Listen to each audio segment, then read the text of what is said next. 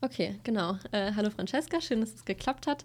Ähm, genau, du bist Mitglied im Migrantinnenbeirat. Ähm, magst du mal erzählen, was, was der eigentlich ist und was er macht und wer da so drin ist?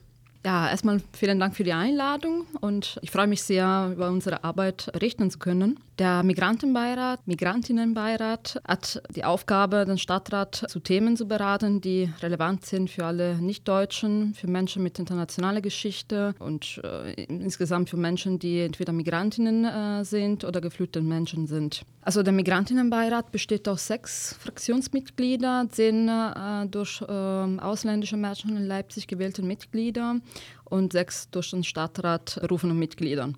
Und die Wahl von diesen äh, zehn äh, gewählten Mitgliedern ist eine Neuigkeit vom letzten Jahr, weil davor wurden alle Mitglieder vom Stadtrat berufen. Insofern ich begrüße diese Wandlung sehr, weil viele Menschen in Deutschland, in Leipzig ähm, ohne deutsche Staatsangehörigkeit sonst keine Repräsentanz in der Politik haben. Wir beschäftigen uns auch mit vielen Themen und anderen Themen des Rassismus, die äh, auch viele deutsche und nicht deutsche Menschen betrifft, wie zum Beispiel deutsche POC. Und wir sind ein recht engagiertes Team und unsere Aufgaben beziehen sich nicht nur an den Sitzungen, die einmal im Monat öffentlich stattfinden, sondern wir machen auch sehr viel Netzwerkarbeit und äh, treffen regelmäßige verschiedene Akteure der Stadtverwaltung und der Politik und auch äh, ehrenamtlich Tätige. Ziel ist im Endeffekt, die Situation von, von ausländischen Menschen in Leipzig auf verschiedenen Ebenen zu verbessern. Und äh, der Migrantinnenbeirat hat außerdem Antragsrecht, sodass wir Anträge stellen dürfen, die dann äh, ähm, im Stadtrat präsentiert und abgestimmt werden. Es ist wichtig, weil wir unsere Wünsche ganz präzise formulieren können und weil der Stadtrat auch verpflichtet ist, die zu bearbeiten. Also es bleibt nicht nur quasi eine Empfehlung, die wir so allgemein geben. Ähm, das ist ein richtiger Antrag, der auch öffentlich zu sehen ist und auch von allen Interessenten abgerufen werden kann und auch im Stadtrat diskutiert wird. Also das ist im Vergleich mit anderen Städten einen ähm, sehr großen Vorteil. Und wie bist du persönlich zum Beirat gekommen und hast du da vielleicht irgendwelche inhaltlichen Schwerpunkte, mit denen du dich beschäftigst? Ich habe im Internet von der anstehenden Wahl vom, vom Migrantenbeirat, Migrantinnenbeirat gelesen. Das war vor einem Jahr und da habe ich mir gedacht, es wäre schon interessant und spannend, das mitzumachen. Ich habe aber nicht wirklich geglaubt, dass es klappen kann. Und ähm, ich hatte auch schon seit längerer Zeit mit dem Gedanken gespielt, mich politisch zu engagieren.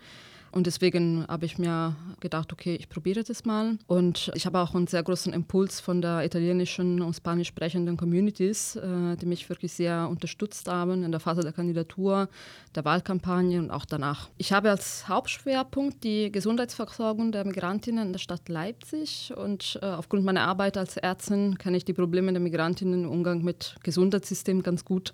Also die, ich halte die Probleme für, für vielfältig und ähm, auch verschiedener Natur. Und ich finde, dass die Probleme nicht nur die extraeuropäischen Bürger, Bürgerinnen betreffen, sondern wirklich alle, die die deutsche Sprache nicht, nicht äh, gut beherrschen. Was ich sehe, ist eine riesige Informationslücke und ich habe den Eindruck, dass weder die Ärztinnen und die Therapeutinnen äh, noch die Betroffenen selber ihre Rechte kennen. Ich habe von EU-Bürgern äh, zum Beispiel immer wieder gehört, dass die Behandlung abgelehnt wird oder dass sie eine Rechnung von der Behandlung für die Behandlung bekommen, was eigentlich nicht sein darf oder dass sie zum Beispiel eine Fahrt mit dem Rettungsdienst äh, bezahlen müssen, obwohl sie schwer krank äh, ins Krankenhaus gebracht wurden. Das, das darf auch nicht sein.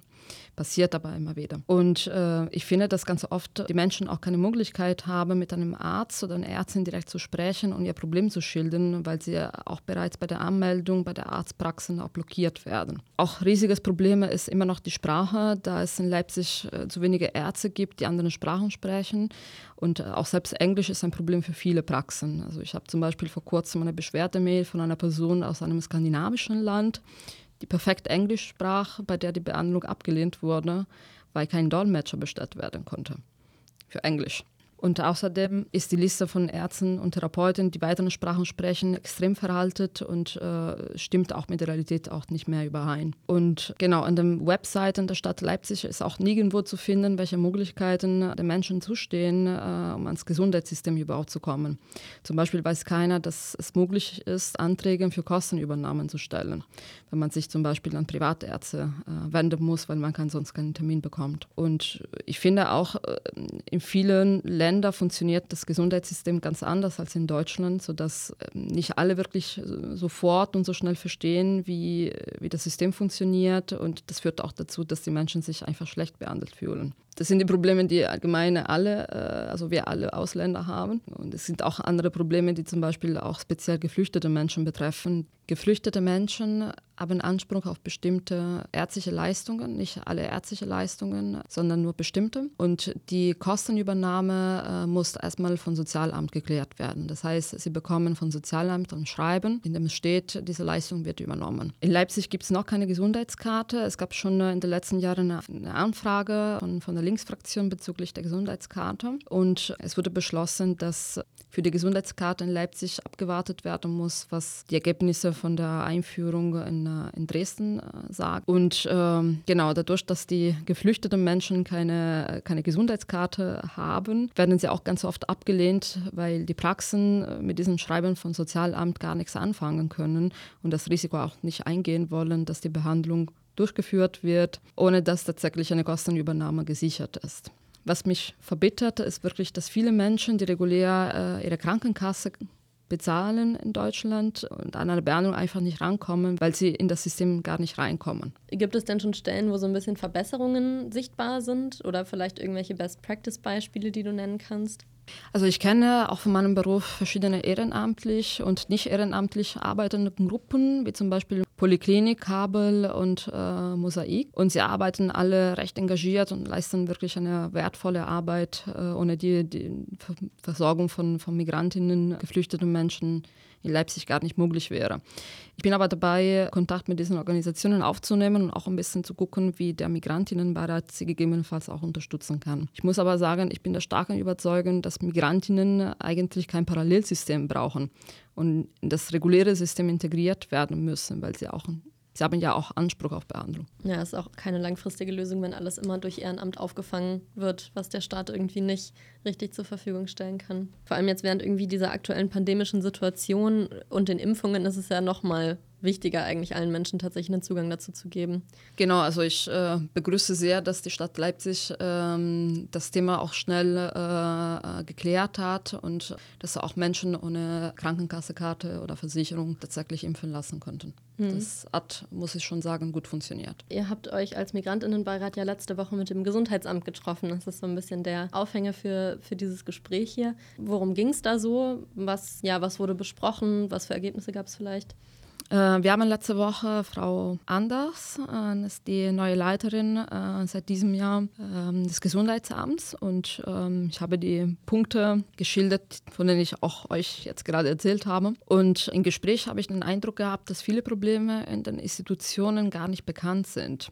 Also zum Beispiel das Problem des fehlenden Zugangs ins System habe ich, wie gesagt, schon, schon beschrieben. Und das war ein sehr großes Thema beim Treffen. Und im Gespräch äh, mit dem Gesundheitsamt habe ich den Eindruck gehabt, dass das Problem dort nicht bekannt ist, aber allerdings eine, auch eine große Offenheit besteht, über äh, Vorschläge zu reden. Also ich habe zum Beispiel einen Vorschlag gemacht, dass Betroffene und auch Ärzten, Ärztinnen, Therapeutinnen und auch alle möglichen Akteure des Gesundheitssystems eine Kampagne informiert werden über Rechte und äh, auch Pflichten von der anderen Seite. Ich habe auch schon ein bisschen konkreter mit, äh, mit dem Gesundheitsamt äh, geredet und auch mit der Referat Migration, dass eine große Kampagne 2023 äh, stattfinden soll und dass wir das als Migrantinnenbeirat auch beantragen werden. Das Ziel ist genau, dass mehr Informationen Information zu diesem Thema tatsächlich ähm, verbreitet wird und äh, dass Menschen zum Beispiel mit also zu den Ärzten gehen können und sagen können, okay,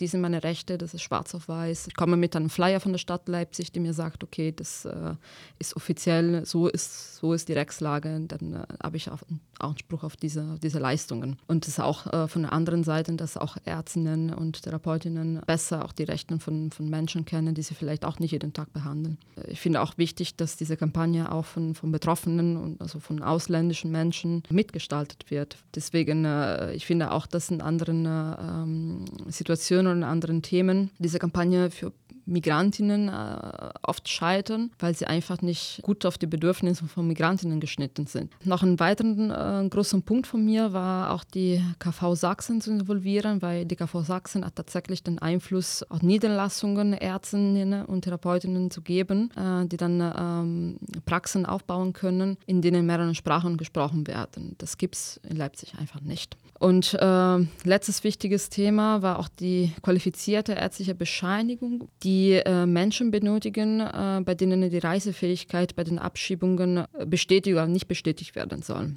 Was es angeht, ist ein gemeinsames Gespräch mit der Ausländerbehörde und dem Gesundheitsamt äh, geplant, um zu schauen, wie wir das äh, Prozess der Erstellung der, der, qualifizierten ärztlichen Bescheinigungen verbessern können, äh, beschleunigen können und im Endeffekt, wie wir dann äh, dazu beitragen können, dass diese ärztlichen Bescheinigungen auch wirksam sind. Weil sie ganz oft, so hat mir die Ausländerbehörde auch berichtet, äh, werden diesen, diesen, erfüllen diesen, diese Bescheinigungen die Kriterien von, den, äh, von der Ausländerbehörde nicht, weswegen sie auch abgelehnt werden. Ja, genau. Dann ja, war es das mit, äh, mit den direkten Fragen, die ich habe. Gibt es noch Punkte, die dir irgendwie wichtig sind, die jetzt noch nicht zur Sprache gekommen sind? Mhm, ja. Also ich sehe für Leipzig äh, auch große Entwicklungsmöglichkeiten und ich denke, dass das Gesundheitssystem in den nächsten Jahren auch vielfältiger äh, wird, was auch zum Beispiel äh, Präsenz von Menschen mit äh, Migrationshintergrund, internationale Geschichte oder zugewandert im Allgemeinen angeht. Also ich äh, hoffe, dass wir auch äh, mehr Menschen in Leitungspositionen im Gesundheitssystem sehen werden, die äh, nicht in Deutschland geboren wurden oder von nicht-deutschen Eltern ähm, stammen oder äh, die auch äh, seit nicht langer Zeit in, in, Leipzig sind. Also das, äh, ich denke, dass die Entwicklungsmöglichkeiten für die Stadt sehr äh, groß sind und dass wir auch in den nächsten Jahren einen richtigen Wandel sehen werden.